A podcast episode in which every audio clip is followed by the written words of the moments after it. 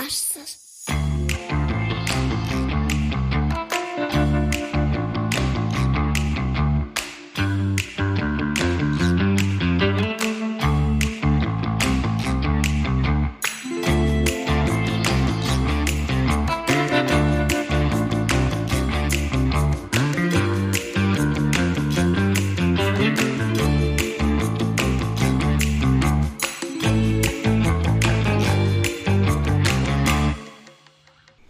Moin ihr Lieben, herzlich willkommen bei einer neuen Folge von Teachcast.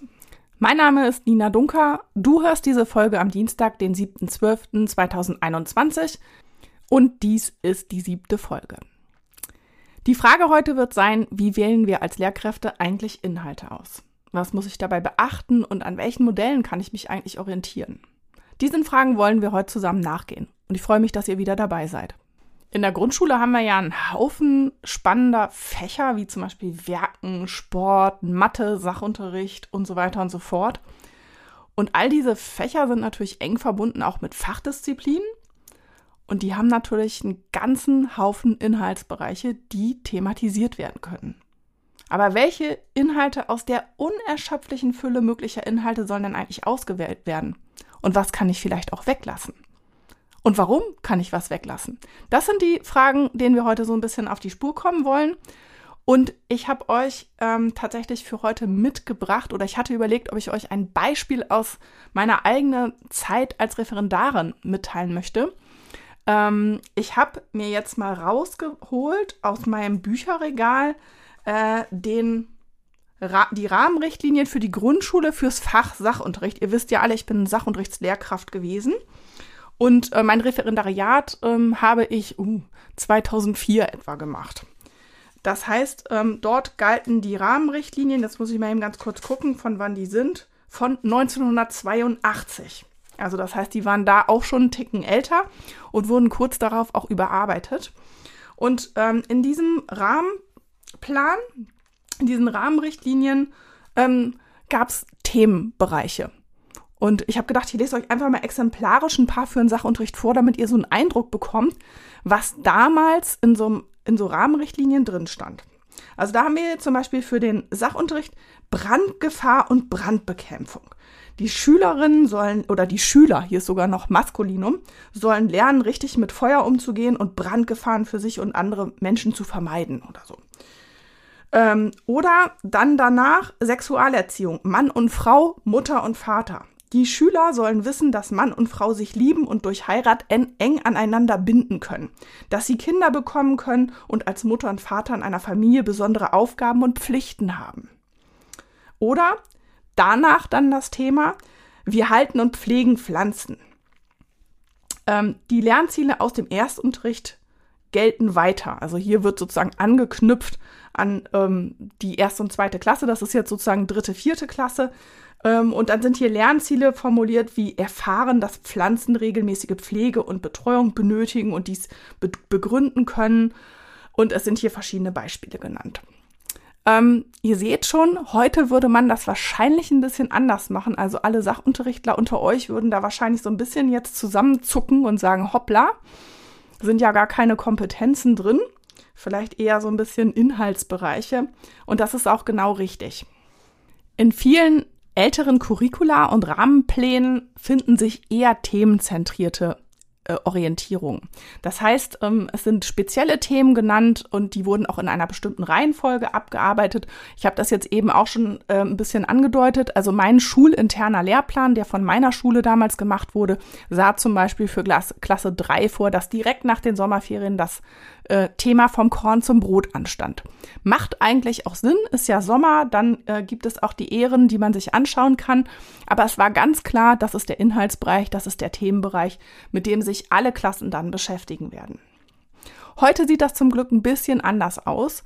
Ähm, heute haben wir eine andere Möglichkeit, Inhalte auszuwählen. Und ich will euch hier ein paar Modelle vorstellen, ähm, die uns dabei unterstützen, die Inhalte schülerzentriert auszuwählen und da eben gute Kriterien auch für anzulegen. Ich möchte mich also in dieser Sitzung einmal damit beschäftigen, ähm, was eigentlich den Stoff oder was der Stoff für eine Lehrkraft bedeutet. Ihr kennt das alle ne, aus den äh, Schulen. Es geht, es ist der Lehrstoff. Was ist denn das eigentlich?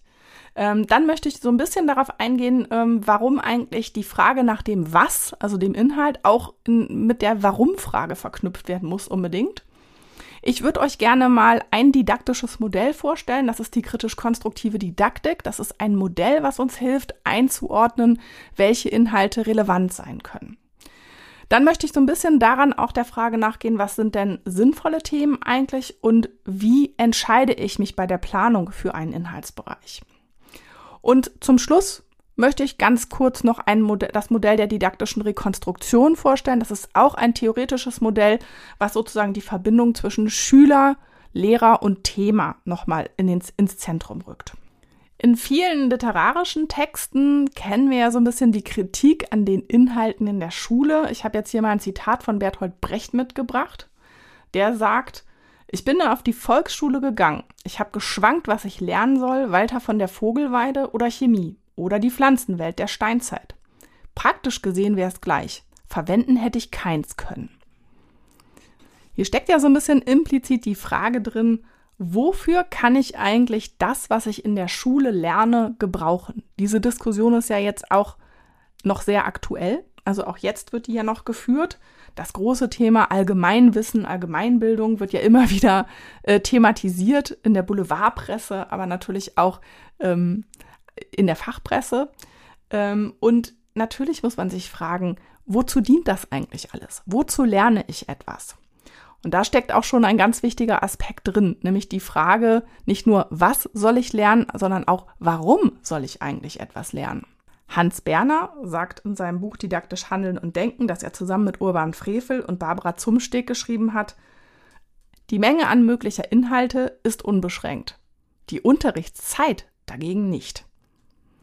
Das heißt, faktisch gesehen können wir gar nicht alles lernen. Wir können uns auch nicht mit allen Themenbereichen beschäftigen, sondern wir müssen eine Auswahl treffen. Die Frage aber, wie aus der unerschöpflichen Fülle von möglichen Inhalten eigentlich die werden, die wegen, wegen ihres Bildungsgehalts für heute und für morgen, also heute und zukünftig für die Schülerinnen und Schüler einer ganz bestimmten Klasse behandlungswürdig oder wichtig sind. Das sollte nicht mit das steht aber im Lehrplan. Oder laut Lehrplan müssten wir aber hier und hier sein. Oder ich folge nur den Vor Vorgaben des Lehrmittels begründet werden. Das wäre wirklich fahrlässig. Hier muss es schon eine Begründung geben, die auch für die Lernenden wirklich ähm, Relevanz hat und eine Bedeutsamkeit hat und auch Sinn ergibt. Also die Frage, die von Schülerinnen und Schülern hier häufig aufgebracht wird, warum soll ich eigentlich etwas lernen, die ist absolut wichtig und die sollte sich jede Lehrkraft immer wieder stellen, wenn sie Inhalte thematisiert. Nun kann man natürlich den Lehrplan nicht komplett ignorieren und das, da möchte ich auch hier an keiner Stelle zu aufrufen oder ähnliches. Ähm, der Lehrplan ist natürlich schon ähm, das Instrument, was uns eine Richtlinie gibt, was uns Orientierung bietet und was auch Themenbereiche oder Themenzuordnungen ähm, und Bildungsinhalte formuliert, mit denen sich alle Schülerinnen und Schüler in der Grundschule im Rahmen ihrer grundlegenden Bildung beschäftigen sollen. Das heißt, es gilt sozusagen auszuloten, das Spannungsfeld zwischen dem, was alle als grundlegende Bildung bekommen sollen oder womit sich alle als grundlegende Bildung beschäftigen sollen und der persönlichen individuellen Bedeutung und dem Sinn, den es für jeden einzelnen Lernenden hat. Erst wenn man hier einen Themenbereich oder einen Themenkomplex, ein Phänomen findet, was auf beiden Seiten, also auf der Ebene der Sache, des Lehrplans oder des Curriculums und den persönlichen Bedeutungen der Schülerinnen und Schüler ähm, Bedeutsamkeit hat, dann ist dieser Inhalt auch ähm, für den Unterricht relevant. Und dann sollte der auch in den Fokus geraten. Wenn es aber ein Themenbereich ist, den der Lehrplan jetzt vorsieht, der für die Schülerinnen und Schüler keinerlei Bedeutung hat, dann ist das einfach auch kein Thema im Unterricht. Als Lehrkraft ist es deine Aufgabe, diese Bedeutungsanalyse vorzunehmen und das Thema in diese beiden Richtungen zu prüfen und zu schauen, dass es beiden Aspekten gerecht wird. Hier spielt natürlich auch eine Rolle, ob es aktuelle, also gegenwärtige und zukünftige Bedeutung für die Schülerinnen und Schüler hat. Wichtig ist, dass es sowohl gegenwärtige als auch zukünftige haben sollte. Also wir können nicht nur aus der Zukunft heraus argumentieren und sagen, ja, das werden sie dann irgendwann mal brauchen.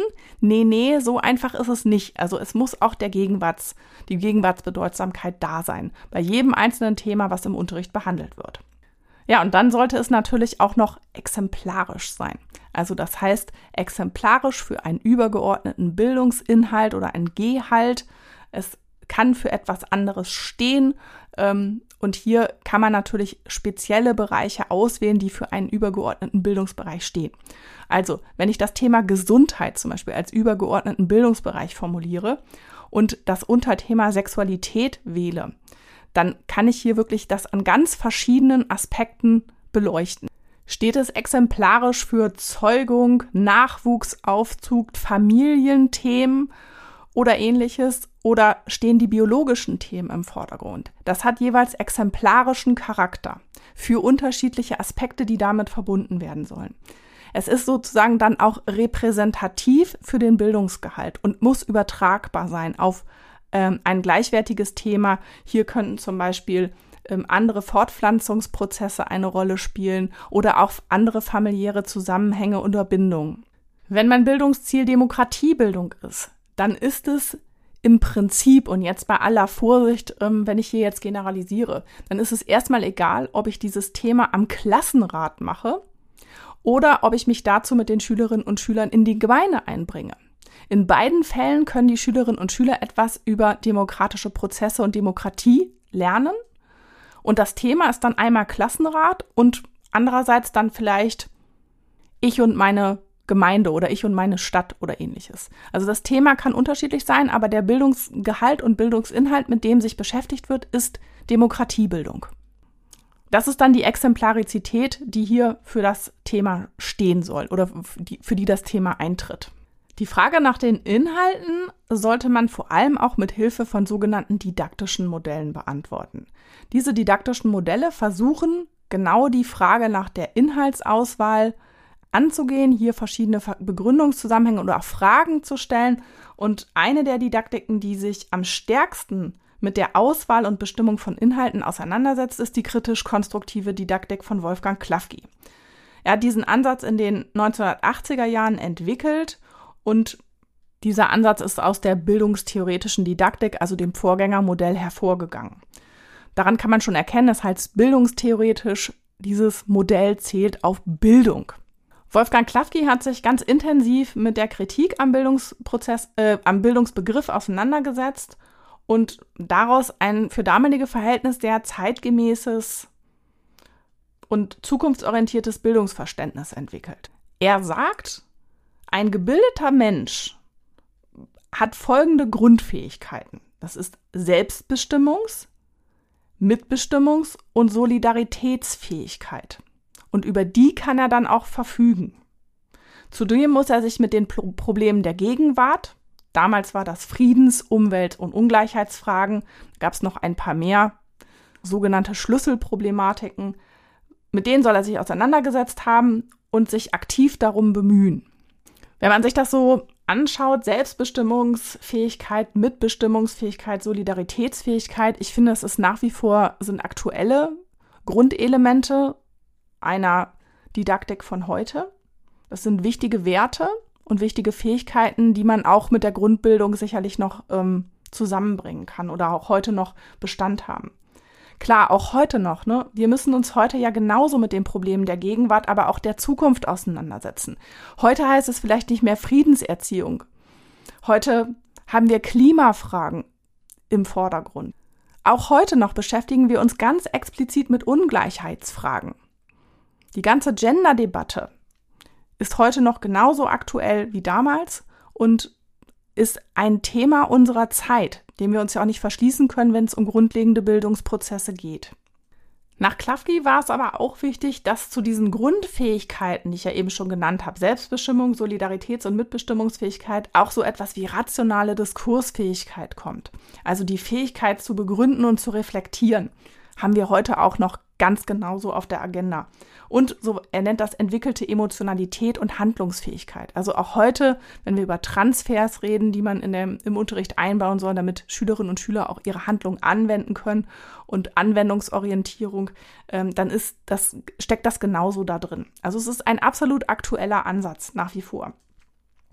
Und im Interaktionsprozess zwischen Schülerinnen und Lehrkräften, aber auch zwischen Schülerinnen und Schülern sollen die soll durch die Unterstützung der Lehrkraft zunehmend an diesen selbstständigen Erkenntnissen und Erkenntnisformen, Urteils- und Wertungs- und Handlungsmöglichkeiten zur reflexiven und aktiven Auseinandersetzung ja mit einer historisch-gesellschaftlichen Wirklichkeit, hm, die soll angebahnt werden, die soll sich angeeignet werden, damit diese übergeordneten Grundfähigkeiten ausgebildet werden können.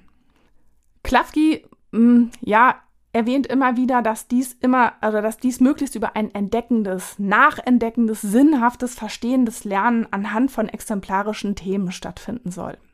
Zur Exemplarizität habe ich ja eben schon was gesagt. Und ähm, hier ist natürlich klar, welche Rolle der Lehrkraft dabei zukommt, diese Themen auszuwählen. Er sagt ganz klar, Lehren oder ich ergänze jetzt mal Unterricht muss für und mit den Lernenden geplant werden. Unterricht ist immer ein sozialer Prozess. Das funktionale soziale Lernen muss bewusst und zielorientiert in die Unterrichtsplanung mit einbezogen werden. Also Schülerinnen und Schüler lernen voneinander mit der Lehrkraft zusammen. Das ist nicht unbedingt als hierarchisches Verhältnis zu verstehen. Ich finde, das ist eigentlich ein ganz moderner Blick auf Unterricht. Also auch heute haben wir den Lehrer eher so als Lernbegleiter ähm, und weniger jetzt als Vermittler oder ähnliches. Und ähm, ich finde, dieses Bild passt sehr gut dazu. In Klafkis Modell nähert sich die Lehrkraft dem Thema oder dem Inhalt immer durch Fragen. Das heißt, er macht eine sogenannte didaktische Analyse. Er fragt, welche exemplarische Bedeutung hat das Thema für den Lernenden? Welche Gegenwartsbedeutung hat das Thema für den Lernenden oder die Lernenden? Welche Zukunftsbedeutung hat das Thema für die Lernenden? Und natürlich auch, welche Zugänglichkeit, also ist das zugänglich, ähm, können die Schülerinnen und Schüler sich diesem Phänomen oder dieser Sache überhaupt nähern? Und es schaut, also in der didaktischen Analyse wird natürlich auch geschaut, welches Potenzial bietet ein Thema überhaupt an. Was kann man daran eigentlich wirklich an Bildungsinhalten lernen oder an übergeordneten auch? Was steckt in der Sache selber drin? Das sind sozusagen die Fragen, denen die Lehrkraft nachgeht, wenn sie Unterricht plant und wenn sie Inhalte auswählt.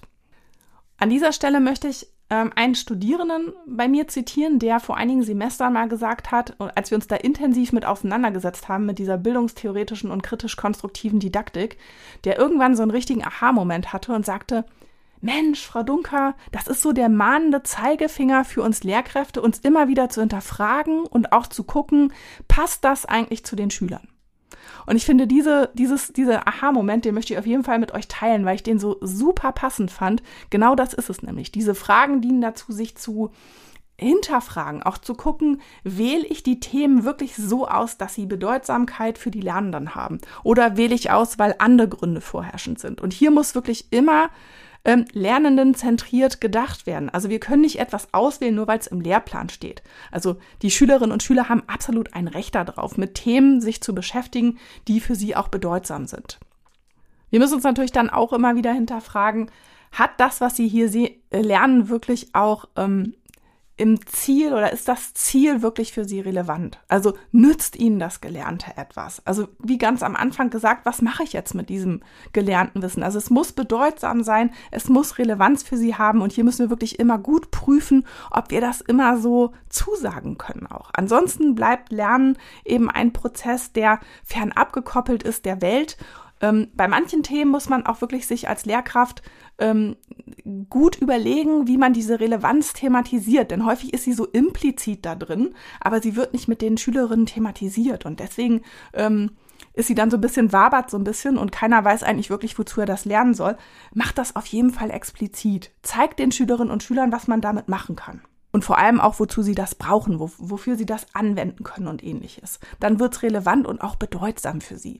Ich möchte an dieser Stelle noch mal kurz anmerken, also die kritisch-konstruktive Didaktik ähm, bewegt sich auf der Ebene von Bildungszielen.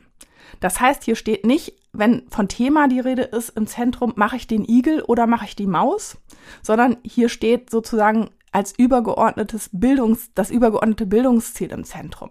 Also geht es hier zum Beispiel um natürliche Kreisläufe oder geht es um Lebensräume oder um was geht es denn jetzt hier eigentlich? Geht es, ist das übertragbar und exemplarisch kann ich das natürlich an Themen wie der Igel im Herbst oder sowas machen, aber ich kann es theoretisch auch an einem anderen Thema machen. Hier sage ich ja immer ganz gerne, wenn man Schülerinnen und Schüler hat, die einfach im städtischen Umfeld unterwegs sind und keine Igel kennen oder keine Mäuse, dann macht das einfach überhaupt keinen Sinn. Dann hat das für die keine Relevanz. Dann muss man halt Themen finden, die zu ihrem Umfeld, zu ihrer Lebenswelt passen und die aber exemplarisch stehen für zum Beispiel Lebensräume.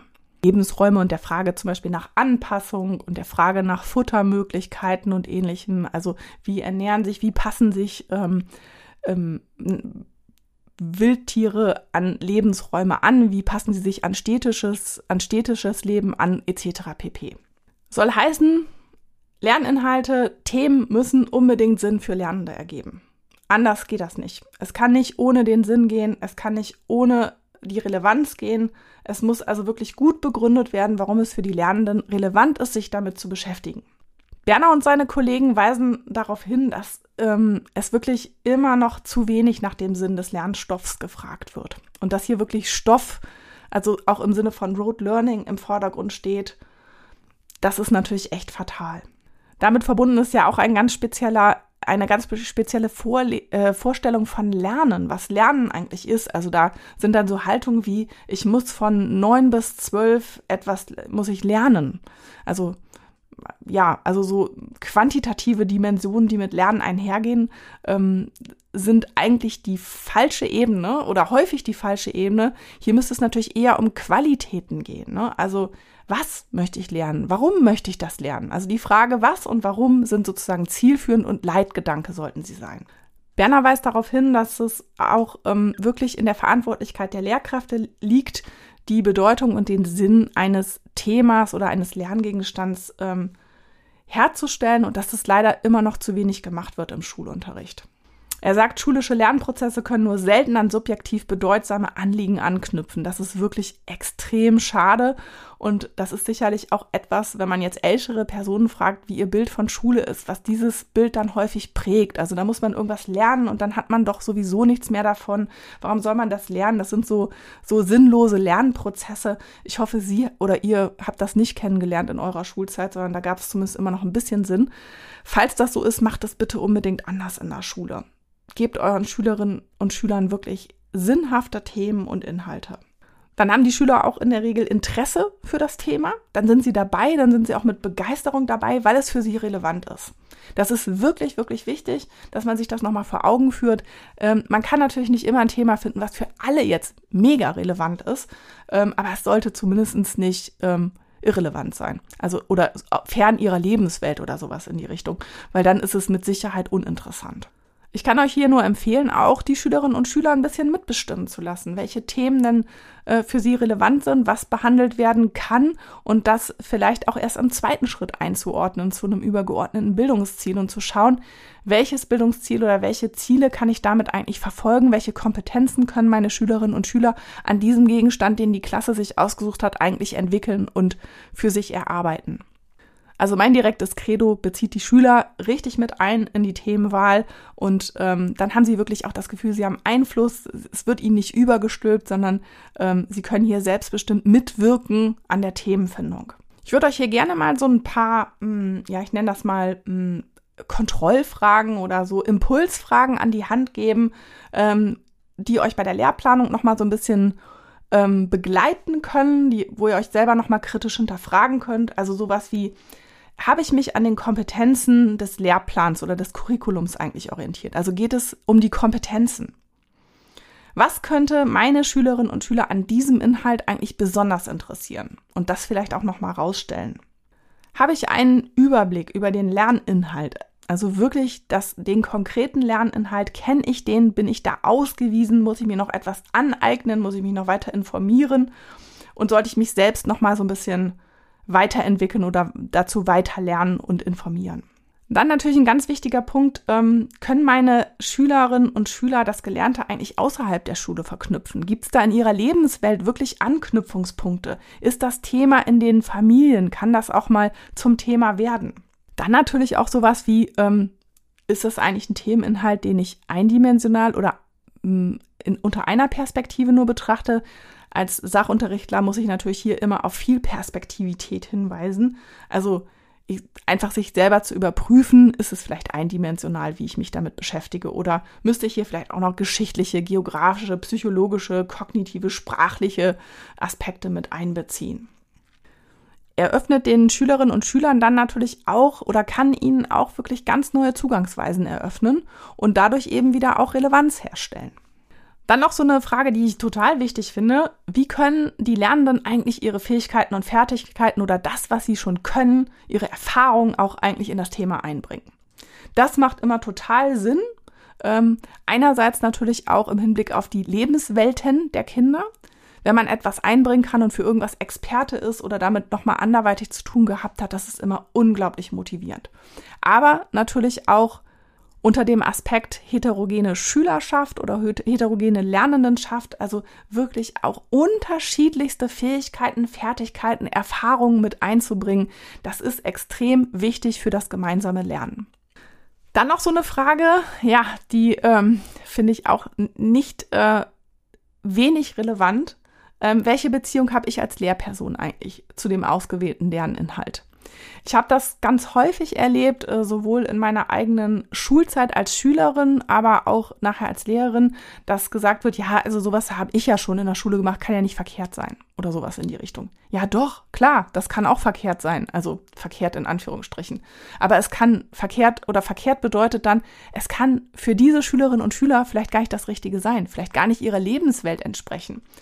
Das heißt, ähm, hier geht's wirklich nur um die Lernenden.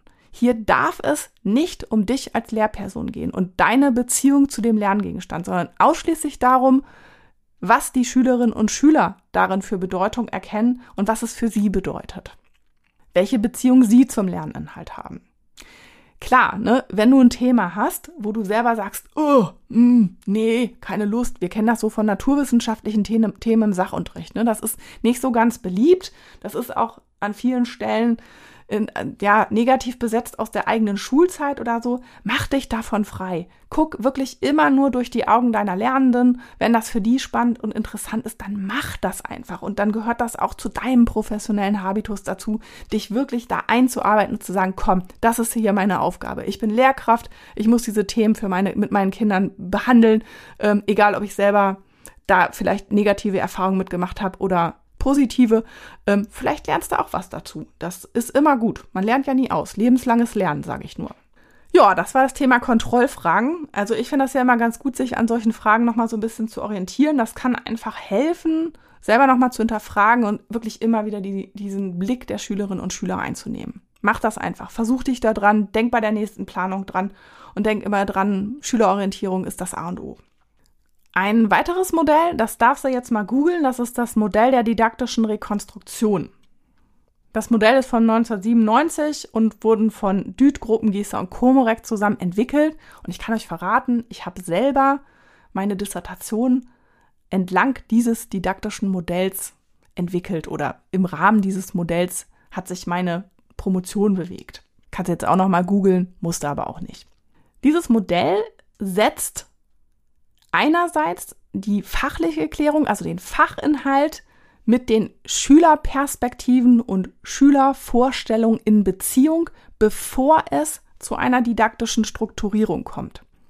Lass dir das bitte mal auf der Zunge zergehen. Also das heißt, fachlicher Inhalt und Schülervorstellungen werden zunächst einmal eruiert, erhoben, geklärt bevor daraus eine gemeinsame, gleichberechtigte didaktische Strukturierung sich ergibt. Also die didaktische Strukturierung ist dann die Struktur des, der Didaktik oder der didaktischen Fragestellung, die sich daraus ergibt, wonach man dann Unterricht plant. Also wenn du so willst, orientiert sich der Planungsprozess an der fachlichen Klärung und gleichberechtigt auch an der Perspektive der Schülerinnen und Schüler. Also ganz, ganz Lernenden zentriert oder zumindest gleichberechtigt zum Fachinhalt. Das heißt, auf Seite der Lernenden werden hier wirklich die ganz individuellen Bedingungen und Voraussetzungen der Schülerinnen und Schüler mit berücksichtigt, also kognitive, affektive, psychomotorische, aber auch äh, sogenannte Prävorstellungen spielen eine große Rolle, ähm, die eben genauso und gleichwertig einfließen wie die fachlichen ähm, Analysen und die Theorien und Methoden aus fachdidaktischer und fachlicher Sicht. Man kann jetzt sagen, und genau aus dieser Analyse ergeben sich dann Themen. Das setze ich jetzt mal hier in Anführungsstrichen, ich das immer noch schwierig finde. Aus diesem entwickeln sich ja Bezugspunkte für die didaktische Strukturierung. Das heißt, man zerlegt sozusagen erst ähm, oder man klärt erst diese beiden Aspekte, bevor man sie anwendet auf einen Inhaltsbereich und bevor man daraus zusammen etwas entwickelt.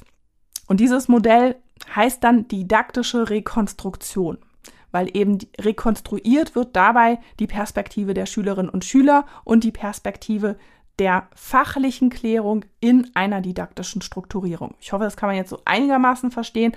Wie gesagt, google das Modell mal. Ich glaube, dann wird es ein bisschen deutlicher, wenn man dieses Triplet dann auch sieht und so ein bisschen sieht, wie was miteinander zusammenhängt. Ich habe euch hier jetzt nochmal ein Beispiel aus dem naturwissenschaftlichen Sachunterricht mitgebracht ähm, zu der Frage, ähm, ja, interessanter naturwissenschaftlicher Unterricht.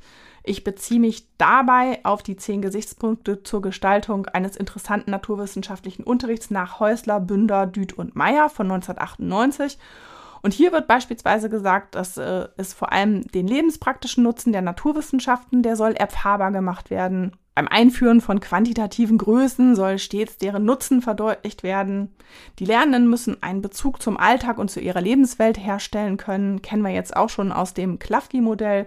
Den Schülerinnen und Schülern soll ermöglicht werden, aktiv und eigenständig zu lernen und sie Erfahrungen aus erster Hand machen, sollen sie machen. Klar, ne, das ist, ist eigentlich für den Grundschulunterricht auch irgendwie klar. Trotzdem finde ich es gut, wenn man sich das nochmal vergegenwärtigt an außerschulischen Erfahrungen anknüpfen, die Mädchen und Jungen gleichermaßen zugänglich sind. Also die Frage der Zugänglichkeit steckt da drin. Den Kindern und Jugendlichen Gelegenheit geben, zu staunen, neugierig zu werden und ein Aha-Erlebnis daraus werden zu lassen. Ganz wichtiger Punkt beim Lernen. Einen Bezug zum eigenen Körper herstellen. Ist sicherlich bei einigen äh, Themen auch sehr, sehr wichtig. Also wirklich auch das Ästhetische, das Begreifen im eigentlichen Sinne ist wirklich immer sehr, sehr wichtig, gerade im Grundschulunterricht vorzeitige Abstraktion vermeiden zugunsten eines spielerischen Umgangs und unmittelbaren Erlebens. Da steckt auch noch mal ein bisschen dieses Begreifen drin. Ne? Also nicht zu früh in die Abstraktion gehen oder Fachbegriffe einführen, die dann ähm, komplexe Sachverhalte schon zusammenfassen, sondern wirklich vielleicht erstmal bei der Wahrnehmung bleiben und die Kinder selber beschreiben lassen, selber begreifen, selber erfahren. Formeln sollten immer ein qualitatives Verständnis der Begriffe und ihrer Zusammenhänge vorausgehen, das ist klar. Und es soll dazu anregen, die Bedeutung der Naturwissenschaften für die Menschen und die Gesellschaft zu erkennen und danach zu handeln. Ist sicherlich auch nicht un unerheblich, darauf nochmal hinzuweisen, dass man das auch immer mit einbaut und dass man das beim Thema natürlich auch immer oder bei der Auswahl von Themen mit berücksichtigt. Was kann das den Kindern helfen, in der Gesellschaft zu bestehen? Was sagt ihnen das? Was hilft, helfen ihnen diese Fähigkeiten und Kompetenzen? So, jetzt habe ich euch hier so ein paar Modelle vorgestellt, die mit relativ vielen Reflexionsfragen immer verbunden sind. Ähm, und das ist auch genau richtig so. Also ähm, bei der Auswahl der Themen und Inhalte, bitte, bitte, bitte lasst euch nicht von den Rahmenplänen oder von den Curricula leiten. Kommt nicht an den Punkt, wo ihr sagt, ja, das wird ja da vorgegeben, das weiß man doch, steht doch da drin, welches Thema wir machen sollen. Nee, steht's eben nicht. Also du hast schon als Lehrkraft die Aufgabe und auch die Verantwortlichkeit da, deine Schülerinnen und Schüler in den Blick zu nehmen, ihren Lernprozess ist an ihre Lebenswelt anzubinden und exemplarische Themen zu finden. Das ist nicht immer ganz einfach und echt herausfordernd, die für einen übergeordneten Bildungsgehalt und Inhalt stehen. In diesem Sinne, kurz und knackig jetzt. Ich wurde gebeten, ein bisschen schneller zu sprechen. Dem bin ich heute ein bisschen nachgekommen. Ich hoffe, es war jetzt nicht zu schnell und zu komplex. Ähm, ich hoffe, es hat dir Spaß gemacht, hier wieder so einen kleinen Einblick zu kriegen. Und du darfst mir gerne auf der Webpage zum Podcast einen Kommentar hinterlassen. Freue ich mich sehr drüber. Alle Studierenden unter euch, natürlich äh, könnt ihr mir auch anderweitig äh, eure Kommentare zukommen lassen. Wir sind ja über StudIP verbunden oder anderweitig. Ich freue mich da immer, wenn ich Feedback zum Podcast bekomme. Vielen lieben Dank, euch eine schöne Woche und bis bald.